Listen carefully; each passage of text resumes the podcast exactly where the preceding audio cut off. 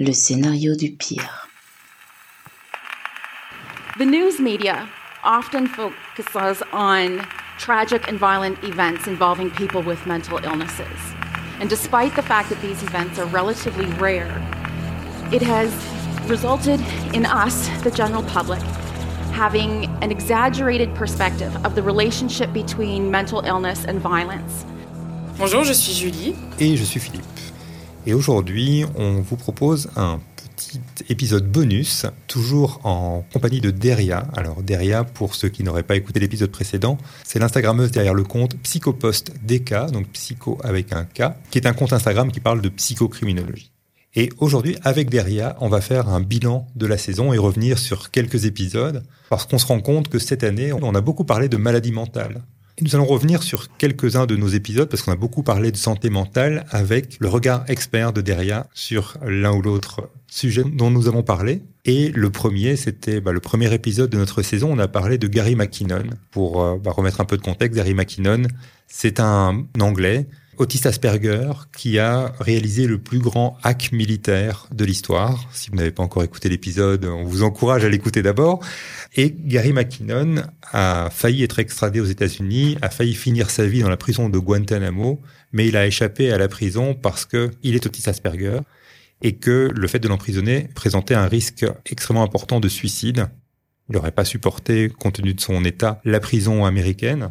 Est-ce qu'on peut revenir sur ce qu'est le syndrome d'Asperger? Mais tout d'abord, laisse-moi te dire que l'appellation du syndrome d'Asperger dans le DSM-5 n'est plus utilisée. Ouais. À l'heure actuelle, on parle de troubles du spectre de l'autisme, mais on doit spécifier justement les signes cliniques euh, qui euh, correspondent au syndrome d'Asperger. Le syndrome d'Asperger est situé dans un continuum, donc euh, dans un continuum de sévérité, et la- le syndrome d'Asperger est dans un extrême de ce continuum-là, euh, du continuum autistique, donc, et se manifeste bien sûr dès l'enfance.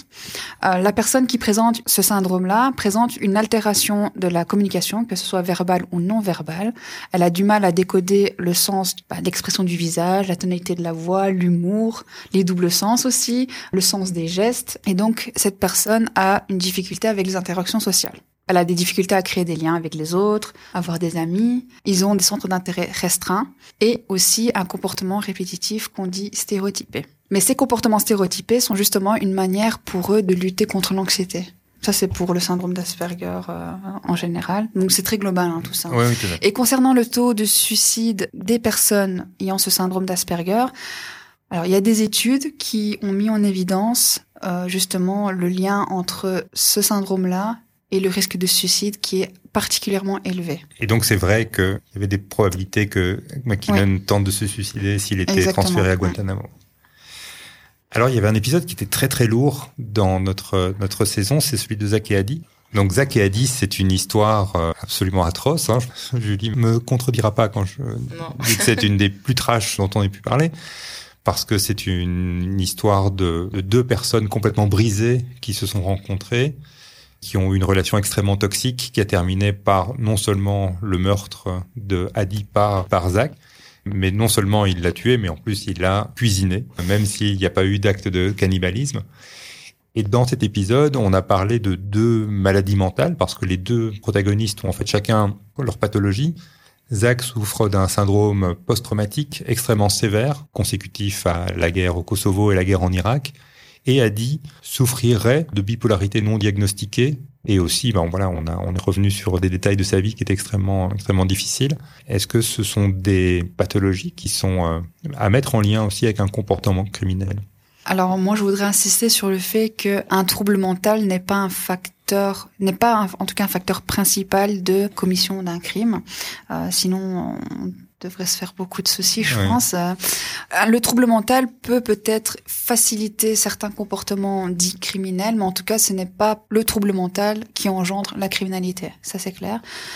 Donc la bipolarité, c'est un trouble chronique de l'humeur qui est caractérisé par ce qu'on appelle une alternance entre un épisode maniaque et un épisode dépressif et qui débuterait généralement à l'adolescence et même entre 20 et 30 ans. La durée de ces épisodes qu'on appelle des cycles, entre l'apparition d'un épisode et l'épisode suivant, varie aussi chez les patients. Mm. Il y a plusieurs types de troubles bipolaires. le trouble bipolaire de type 1.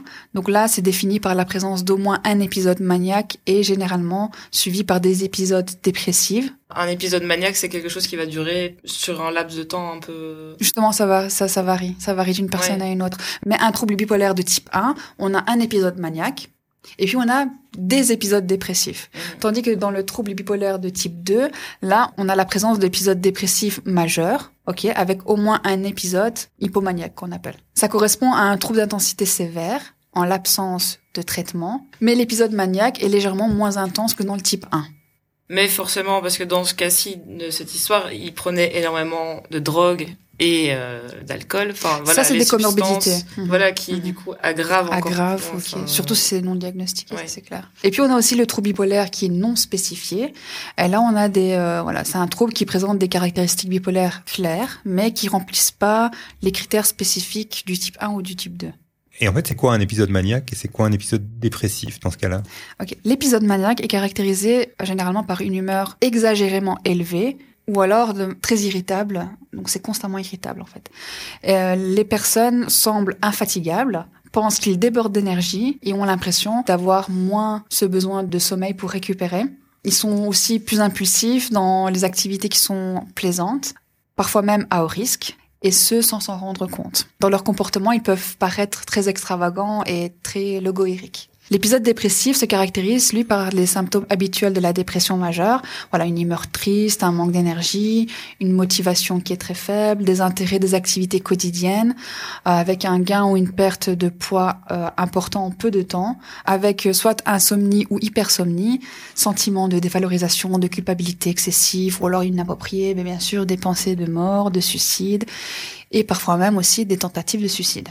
Mais moi, j'ai une question par rapport à ça, parce que dès qu'on a des troubles hormonaux, enfin, les hormones déjà, en- surtout chez les femmes, ont quand même énormément d'impact. Exactement. Et comment, quand tu décris là, tu- bon, Ça- fait penser. Ça, ça peut, ça pourrait être aussi, euh, enfin voilà, juste. euh, C'est pour ça que le diagnostic est, est très important. D'abord, en parler à son médecin parce que j'ai déjà rencontré des personnes qui avaient simplement des problèmes de thyroïde et qui avaient exactement les mêmes symptômes. Oui, c'est ça. Donc euh, c'est pour ça que voilà les- le trouble bipolaire, il n'est pas si simple à diagnostiquer. et C'est pour ça que ça prend généralement du temps, que ce soit de la part du médecin, du psychologue ou surtout du psychiatre, parce que généralement, je sais que les patients attendent un diagnostic assez rapidement, mais quand on voit que les symptômes se ressemblent à travers certains troubles, justement, il faut prendre plus de temps pour éliminer des troubles et diagnostiquer euh, Une non, vraie voilà. s'il y en a, ou alors ça peut être ouais. voilà des d'autres problématiques comme je viens de le citer la, la, la thyroïde. Mhm. Je connais des patients qui qui vont chez un psychiatre et euh, qui décrivent seulement des symptômes et qui disent ah bah oui c'est ça. Hmm. Mais moi, j'ai une, une copine qui a des graves problèmes de thyroïde et maintenant, lui a, donc, qui sont connus depuis qu'elle a 15 ans et maintenant, une autre psychiatre lui a dit qu'elle était bipolaire. Alors que dans ma tête, pour moi, c'est déjà si t'arrives à régler ton Il faut dosage déjà- oui, ou ton, ton problème de thyroïde, parce que oui, en Mhm. effet, il y a des, il y a des périodes de bah, dépression, de- Oui, de- oui. d'énergie. Enfin, les problèmes de, de, de thyro- de thyroïde, ça va plutôt pencher sur la dépression. Maintenant, si on remarque des épisodes euh, maniaques, euh, là, là, oui, faut, là, on se pose, Mm. on se dirige facilement vers, euh, vers ce genre de choses. C'est pour ça que le suivi il est très important et euh, vraiment que le patient explique vraiment de façon très détaillée son état d'esprit, ses émotions, en combien de temps ça, ça commence à, à, à changer, quels sont les, les facteurs qui, qui vont déclencher ça ou peut-être qu'il y en a pas. C'est vraiment pas facile à diagnostiquer. Ouais. Il faut vraiment bien aller chercher, quoi. Et d'abord exclure ce qu'il y a autour, comme par exemple, euh, si elle avait un problème de thyroïde, ben, peut-être qu'elle a un problème de thyroïde et un problème de bipolarité. Ça, c'est pas, c'est pas exclu. Oui, oui, mais mais, ça mais passe- pour, mais pour ouais. poser le problème de bipolarité, il faudrait évidemment essayer d'exclure les autres, quoi. Les troubles mentaux sont généralement aussi accompagnés de comorbidités. Donc, ce sont, sont des choses auxquelles on ne pense pas. Mais, euh, par exemple, une personne qui a un trouble bipolaire peut également souffrir de troubles anxieux, d'addiction le plus souvent. Et ce qui complique aussi le diagnostic encore plus. C'était le cas pour Adi, hein, qui était euh, alcoolique, Mhm. qui euh, consommait pas mal de drogue également, et donc qui rentrait en, en écho avec la maladie mentale de son compagnon, qui lui souffrait de syndrome post-traumatique Mhm. et de différentes euh, addictions. Le syndrome post-traumatique, est-ce que tu peux nous en dire quelques mots aussi?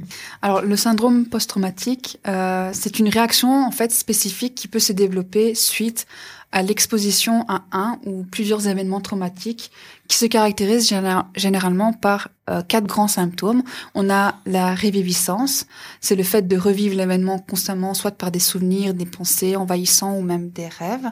Il y a l'évitement de tout ce qui rappelle l'événement. Ça peut être un lieu, ça peut être un nom, ça peut être une odeur. Enfin voilà, tout ce qui va venir rappeler cet événement-là va être évité au maximum.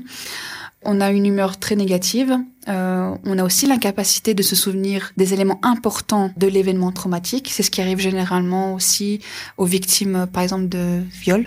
elles doivent porter plainte et qu'elles ne se souviennent pas de certains certains événements, ce qui s'est passé avant ou après. Donc euh, c'est caractéristique aussi du, du syndrome post-traumatique. Les victimes ont aussi des croyances négatives euh, par rapport à soi-même, aux autres, au monde qui l'entoure. Il y a aussi une hyperactivité, donc c'est-à-dire que la personne va se sentir très irritable, avoir des excès de colère, des comportements peut-être impulsifs, irréfléchis, voire même autodestructeurs, avec une hypervigilance. Et aussi, ça se peut qu'il y ait euh, aussi des, des, des, réactions, on va dire, comme des sursauts exagérés. Euh, ça, c'est les hum, grands symptômes de, du stress post-traumatique. Maintenant, il est important aussi de préciser qu'un événement traumatique va dépendre de la, de la, personne et de la sensibilité de la personne. Okay. Donc, ça va vraiment dépendre de, de la personne. Et aussi, toutes les personnes qui ont vécu un événement grave, euh, voire même presque mortel, ne vont pas forcément développer un état de stress post-traumatique. D'accord. Ça, c'est important aussi de le savoir. Donc, Mais par contre, il y aura d'autres troubles à côté, les comorbidités, comme je l'ai dit. Ouais. Mm. Et donc, dans le cas de Zach et Adi, le fait qu'on ait d'un côté quelqu'un de bipolaire, de l'autre côté quelqu'un qui souffre d'un syndrome post-traumatique et euh, la présence d'addiction à l'alcool et à la drogue, est-ce qu'on peut parler d'un cocktail quand même assez dangereux? Bon, c'est un cocktail flamboyant. Ouais, ouais. Surtout si c'est voilà non diagnostiqué, et donc forcément ils évoluent dans, dans le trouble et Ouais. euh, euh, chacun avec euh, un stress post-traumatique, une personne peut réagir effectivement violemment, si je peux dire ça comme ça, si elle se sent vraiment en danger. Mm. Ils sont tellement enfermés dans leurs symptômes, comme je l'ai dit, l'évitement, les rêves répétitifs, euh, tout faire pour éviter de, revivre cette situation-là, la peur de la, de la revivre, Mm. fait que le cerveau est en mode défensif, plus, plus, plus, et le moindre comportement, euh, le moindre geste qui peut être perçu comme dangereux pour elle va entraîner des comportements impulsifs. Donc c'est possible, bien sûr, évidemment, c'est pas le cas pour tout le monde, mais là, comme c'est un, un cas qui, c'est un, c'est un trouble qui a été non diagnostiqué, pardon, et en plus avec la présence d'une autre personne qui a aussi des troubles mentaux, ouais, c'est, un bon cocktail, quoi. Mais en général, c'est aussi les, quand les gens sont un peu abîmés ou, ou écorchés comme ça, ils ont tendance à s'attirer, enfin, ou aller vers ce genre de personnes, non? Il y a pas des. A pas une compulsion justement d'aller aller rencontrer quelqu'un Mais sans le savoir à la base, hein, C'est mais de- inconscient, hein. Oui, inconsciemment c'est de, de capter peut-être une sensibilité ou un truc. euh, Ouais, je sais pas. C'est po- c'est- c'est- c'est- c'est possible, mais encore une fois, il faut analyser au cas par cas. Il y a des, il y a peut-être des raisons particulières, mais euh, voilà, on peut pas, on peut pas les généraliser en tout cas. Dans, dans le cas de Adi, c'était euh, voilà, relation toxique après relation toxique. C'était Ouais. vraiment une succession de relations toxiques. Oui, mais maintenant, euh, inconsciemment, on, re- on, on peut reproduire euh, ce genre de schéma-là. Mm. Et euh, encore une fois, il faut s'en rendre compte. hein. Si on s'en rend pas compte et qu'on fonce encore dedans, ça ne peut que mal finir, j'ai envie de dire. Par rapport au stress post-traumatique, d'ailleurs, j'ai, enfin, si je peux me permettre, j'ai une, re- recommandation. J'ai lu un livre, c'était l'année passée, je pense, qui parlait justement de stress post-traumatique. Et c'était un livre, euh, je sais pas si vous connaissez, c'est Que vous est-il arrivé de Oprah? Oprah Winfrey Oprah, Ouais. oui. Ouais, avec un avec un neuropsy avec un psychiatre pardon et ils expliquent et ils détaillent très bien le fonctionnement du stress post-traumatique dans le cerveau, les changements que ça opère chez la personne et les comportements que ça induit aussi et du coup euh, les difficultés euh, du quotidien de ces personnes-là, que ce soit des enfants ou à l'âge adulte, c'est vraiment très très bien expliqué. Je le conseille énormément. C'est très pédagogique, donc euh, il faut suivre. hein. Il est très gros aussi ce livre, mais il est super bien expliqué. Donc vraiment, c'est un livre que je recommande vivement. Mais d'ailleurs, il y avait pas, ça a pas été mis en point justement pour les soldats avec le PTSD. C'est le la technique EMDR, c'est ça qu'on EMDR, vous voyez, c'est le. Oui, oui. C'est une technique en fait qui a C'est été des mise en mouvements oculaires en fait. Voilà, un Ah oui. moment oculaire pour nettoyer le. Apparemment, quand t'as un trauma, ça reste bloqué dans une partie de ton cerveau et le fait de jouer avec tes yeux, tes mouvements d'yeux, Mhm. permet de le débloquer. Et c'était quelque chose qui a été mis en place pour les soldats après la Oh, guerre du Vietnam. c'est- ou- ouais, ça, c'est- enfin, Bon, voilà, ça c'est grossièrement voilà, expliqué, mais oui, bien sûr, c'est, mais en- oui, c'est, c'est ça, quoi. Ouais. Voilà, les thérapeutes ont une technique bien précise, donc surtout, voilà, si vous allez voir quelqu'un qui est, qui se dit thérapeute EMDR, mais qui n'est pas formé en EMDR, euh, red flags. D'accord. voilà. La bipolarité, on l'a évoqué dans, dans l'affaire de Phil Spector aussi, mais qui avait aussi un côté peut-être très paranoïaque, hein, parce que voilà, il avait toujours l'impression de devoir se protéger. Mais la paranoïa, on l'a surtout évoqué dans un autre épisode qui parlait de Valérie Solanas. Donc, pour rappeler l'histoire de Valérie Solanas, donc Valérie Solanas, c'est une, une, une, écrivaine qui a écrit un manifeste qui s'appelle le Scum Manifesto, qu'on considère comme un des livres précurseurs du féminisme radical. Mais elle a aussi écrit une pièce qui s'appelle Up Your Ass, hein, dans en français, qu'elle a voulu faire produire par Andy Warhol, qui a non seulement finalement refusé de produire la pièce, mais qui a aussi perdu le manuscrit de Solanas. Et Solanas a pensé que Warhol voulait la détruire, voulait l'empêcher d'avoir le succès qu'elle méritait d'avoir. Et donc, elle a tenté d'assassiner Andy Warhol. Elle l'a blessé extrêmement gravement. Andy Warhol a été déclaré mort même pendant quelques minutes avant d'être ressuscité, entre guillemets. Et Solanas a fait l'objet d'un diagnostic psychiatrique qui a conclu à une schizophrénie paranoïde. Est-ce que la paranoïa est une vraie maladie? Dans la paranoïa, il faut bien distinguer ce qui est caractéristique de la personnalité paranoïaque et ce qui est caractéristique du trouble psychotique de type paranoïaque.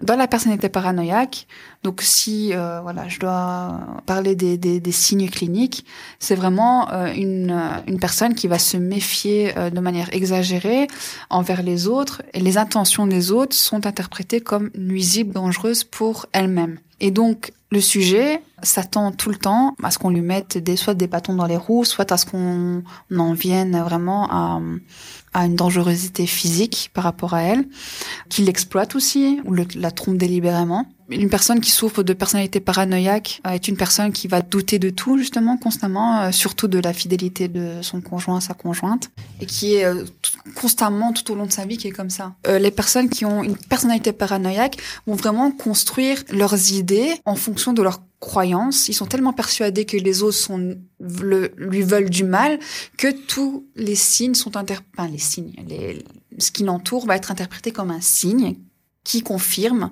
en fait que la personne lui veut du mal. Donc c'est pour ça que c'est à différencier du, du trouble psychotique de type paranoïaque.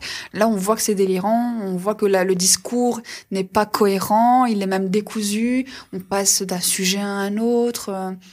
Donc c'est ce qui c'est ce qui différencie principalement euh, le trouble de la personnalité paranoïaque et euh, la schizophrénie paranoïde. Dans l'un, on a des idées délirantes. Dans la conversation, dans le discours, on se rend compte qu'il y a un décrochage avec la réalité. De l'autre côté, il y a un raccrochage justement avec la réalité qui fait que la personne qui, qui écoute l'histoire de la d'une personne qui a une personnalité paranoïaque peut se dire à un moment donné, c'est peut-être vrai en fait. Mmh. Mais dans le cas de Solanas, c'était quand même un petit peu tout ce qu'elle disait était quand même cohérent. Ouais, c'est ça. C'est que c'est bon, elle l'a dit aussi après le procès que voilà, on, on, on lui avait mis l'étiquette de la schizophrénie. Euh, enfin voilà, ça passait mieux de, de la faire passer mhm. pour démente, pour euh, la crédibilité, je sais pas, des médias ou des choses mhm. comme ça. Mais tout ce qu'elle disait était était cohérent. C'était pas euh, des, des pensées délirantes ou. Non, une petite folie des grandeurs, mais pour le reste, effectivement, elle était, elle était assez cohérente. voilà, c'est un peu ça aussi la complexité de ce diagnostic. Dans mon parcours professionnel, j'ai déjà rencontré aussi des personnes bon, qui on est un peu tous paranoïaques, euh, mais on peut faire, on peut quand même faire la différence entre vraiment les délires qui, qui, qui sont vraiment euh, hors réalité et les personnes qui arrivent à construire quand même en fait un discours en fonction de leurs croyances. Mais c'est justement les croyances là qu'il faut venir un petit peu dé déconstruire et c'est vrai que c'est compliqué à faire. Mais quand on écoute l'histoire, si on se laisse emporter par l'histoire de la personne, euh, oui, on, on, y croit à fond. Hein. Mm. Mais de toute façon, tout trouble psychotique ou mentaux est, aussi à chaque fois spécifique d'une personne, donc c'est difficile d'avoir euh, peut-être un. Enfin, à chaque fois, tu dis que c'est compliqué de diagnostiquer parce que ça dépend aussi. Enfin, c'est pas. Euh, il faut. C'est très précis de la personnalité, de l'histoire sans doute. Et... Oui, il y a, y, a, y a pas que les signes cliniques à prendre en compte, même si c'est important évidemment. C'est sur base de ces signes cliniques là qu'on va poser un diagnostic. Mais il y a aussi l'environnement, les, les, antécédents euh, de sa vie personnelle, de, de, la famille. Donc il y a tout un, ensemble de facteurs aussi à prendre en compte avant de poser un diagnostic. Et c'est là où ça peut prendre du temps. Euh, à détecter tel ou tel trouble, ou alors euh, c'est totalement autre chose. Et pour euh, rebondir sur le terme de paranoïa, je voudrais parler de notre euh, épisode 7 de la saison 2, où on a parlé de Alex Jones, qui est le, le paranoïaque en chef des conspirationnistes. C'est le propriétaire et le fondateur d'un site qui s'appelle Infowars, qui est le site de fake news ou le site complotiste par excellence, et c'est le plus consulté au monde. Ce qui était frappant chez Alex Jones, c'était son comportement lors du procès, son comportement face aux parents, le fait qu'il reste enfermé dans ce narratif alors que c'était évident qu'il s'était trompé sur le, fait que la tuerie de Sandy Hook n'était évidemment pas une mise en scène. Mais lors du procès, il a continué à être agressif, vindicatif, fier de lui, a préféré passer le verdict en compagnie de son auditoire. Donc il a, il a fait un live stream du prononcé de sa peine où il a triomphé parce qu'il a été condamné à une amende record? Parce que là, on n'a pas une personnalité qui est un petit peu étrange. Et est-ce que, sans vouloir vraiment mettre un diagnostic dessus, est-ce qu'on peut parler de narcissisme ou de paranoïa de sa part? On peut parler des deux, je trouve. Mhm. Euh, mais le versant narcissique, je pense qu'il est beaucoup plus mis en avant dans son histoire, en tout cas dans ce que je connais de son histoire. ça me fait penser plus à un gros mégalo, quoi. Ou un, un petit pervers. Lors du prononcé du verdict, Alex Jones, il exprime aucune empathie en fait par rapport à, ses parents. Il dit voilà, bon, j'ai fait une erreur, je me suis excusé, enfin, je vois pas à quoi on m'emmerde. Alors qu'il a amené ces gens euh, vraiment dans la situation, vraiment dans le scénario du pire pour le coup. Est-ce que, est-ce que cette absence d'empathie n'est pas un signe de son narcissisme? L'empathie, c'est vrai que c'est un signe assez, euh, on va dire, mis en avant dans tout ce qui est euh, l'antisocial, le psychopathe. Mais évidemment, voilà, c'est encore une fois, c'est pas facile. C'est pas parce qu'une personne manque d'empathie. Il y en a, il y en a, il y en a, d'autres aussi mm. qui sont pas forcément du coup psychopathes ou antisociales. Mais ça fait partie, voilà, c'est un aspect de sa personnalité, le manque d'empathie, qui est important justement dans cette affaire-là et qui a beaucoup marqué. Il y a des éléments, divers éléments de différents types de personnalités. Donc, je pense que il n'y a pas un type de personnalité qui est dominant, mais il y a plusieurs éléments qui, qui posent question et qui appartiennent à une diversité, on va dire, de entre guillemets pathologie. Donc ouais, je sais pas. Je sais pas il, y a, il, y a, aussi le fait, bon, il s'excuse d'une certaine manière, mais c'est froid, c'est très très froid, exactement, et sans prendre vraiment de responsabilité. Il a l'impression que il a été mal informé. En fait, il ne s'excuse, il ne dit pas qu'il a fait une erreur, il dit qu'il a été mal informé. Ouais, mais ça fait un peu penser à comme Elisabeth Oui, c'est de les psychopathes, des gens qui sont qui ont eu beaucoup de pouvoir, beaucoup d'argent et qui donc évidemment n'ont aucune empathie. Euh, oui, c'est de responsabiliser. Enfin, voilà, Oui, il l'a fait pour euh, paraître bien, mais je pense qu'il en a rien à foutre de. Enfin, il, il croit pas quoi. Oui, c'est ça. Et puis euh, il ne prend pas de responsabilité surtout. Il dit mhm. on m'a mal informé, donc c'est la faute, hein, c'est la faute de quelqu'un mhm. d'autre. Hein. Ça aussi, la déresponsabilisation, on la retrouve aussi dans les personnes antisociales. Oui. Cette année, on a une belle galerie de, de, de, gens dangereux, mais parfois aussi des gens, des gens touchants. À travers cette maladie mentale, on a vu Gary McKinnon, qui est quelqu'un d'assez touchant. Adi, c'est un personnage très complexe, mais qui nous a aussi beaucoup touchés. Valérie Solanas a quelque chose aussi d'extrêmement touchant, malgré son agressivité. quelque chose de très touchant. Alex Jones, là, on n'a pas beaucoup trouvé de, aucune voilà. empathie pour cette Exactement. On n'a pas beaucoup trouvé de raison de le trouver, de le trouver touchant. Et d'ailleurs, on n'a pas voulu rentrer dans, dans l'histoire de, de, son, de sa vie ou de son enfance parce qu'en fait, on s'en fout. Mais on n'a pas parlé d'Adam Lanza, qui est le tueur de Sandy Hook. Je voulais juste dire quelque chose par rapport à Adam Lanza, par rapport à, à, à Zach, par rapport en fait à pas mal de, on va dire, de, de tueurs ou de d'être qu'on va considérer comme malfaisants dont on a parlé cette année. C'est, euh, on va dire, le drame de la maladie mentale non traitée euh, je sais pas, j'imagine qu'on n'a pas de statistiques là-dessus, mais est-ce que tu seras d'accord avec moi pour dire que c'est vraiment la pire des choses de ne pas prendre en charge la maladie mentale aujourd'hui? Euh, De ne pas la diagnostiquer, surtout, et avant ça, de ne pas faire attention aux signes avant-coureurs d'une maladie mhm. mentale, et ça, il y en a beaucoup. Ouais. Euh, généralement, c'est arrivé à l'âge adulte que les personnes d'elles-mêmes font le pas de ce diagnostic et découvrent des années après bah, qu'ils souffrent voilà depuis leur adolescence d'une certaine pathologie. Hmm. et, et c'est cette, un, voilà, cette incompréhension de la part de l'entourage. C'est quand même destructeur hein, même si euh, même c'est un, un mot qui est assez fort. Mais quand on voit voilà que l'entourage minimise la famille minimise D'où l'intérêt en fait de à ne pas minimiser, ça c'est important, même si finalement ils on découvre qu'il n'y a pas de trouble mental, ce qui est euh, bah, heureusement d'ailleurs, hein, si, si, on en arrive à cette conclusion-là. C'est souvent des gens qui sont seuls, isolés, et qui n'ont peut-être pas l'entourage, ni le soutien, ni l'écoute. Pas forcément. Non. Il y a des gens qui sont entourés, mais euh, l'entourage, c'est pas, pas parce qu'on est entouré qu'on est soutenu. Oui, oui, oui, c'est vrai. Mm. Je dis souvent à mes patients, euh, si vous, vous remarquez quelque chose, c'est à vous, malheureusement, de faire le pas et de, de vous prendre en charge parce que, malheureusement, encore une fois, à l'heure actuelle, personne ne le fera. Euh, on va pas venir vers vous et vous dire, euh, peut-être que tu, euh, mhm. tu vas pas bien, peut-être que tu devrais faire ci, tu devrais faire ça. Et les médecins ou les psychiatres sont tout aussi, on va dire, débordés par les demandes, ce qui empêche, par exemple, euh, les patients justement à ne pas consulter et à ne pas recevoir de diagnostic. Et ça entraîne parfois des conséquences terrifiantes. Exactement. Ouais. Et pour faire un lien avec le cinéma, parce que c'est un petit peu notre marque de fabrique, c'est un peu l'histoire de Joker. Finalement, Joker, c'est un, une maladie mentale non diagnostiquée qui amène ce personnage, joué par Joaquin Phoenix, à devenir ce psychopathe. Mais au départ, c'est pas quelqu'un de méchant, c'est juste une maladie mentale qui n'est pas diagnostiquée. Intéressant. oui, bien sûr, il y a une maladie mentale qui, n'est pas diagnostiquée. Mais encore une fois, il n'y a pas que le trouble mental. Il y a aussi la personnalité de la personne, l'environnement dans lequel mmh. il grandit. Euh, le Docker, il a un passé euh, très euh, très, lourd. Ouais, très lourd. Donc, il n'y a pas que ce seul facteur-là. Donc oui, la maladie non diagnostiquée entraîne des difficultés, de grosses difficultés, et peut même aller jusqu'à la mort. Euh, soit de quelqu'un, soit de soi-même, mais ce n'est pas le seul facteur qui conduit à un crime, par exemple. Heureusement. Heureusement. Ah bah oui, c'est ce que je dis, heureusement, sinon, euh, sinon le monde serait euh, beaucoup plus inquiétant qu'il l'est aujourd'hui. mais euh, oui, ce n'est pas le seul facteur à prendre en compte, mais bien sûr, à chaque fois qu'on parle de criminels, de délinquants qui ont commis ben, justement les, les crimes les plus horribles les uns que les autres, on retrouve des, des, des, troubles mentaux.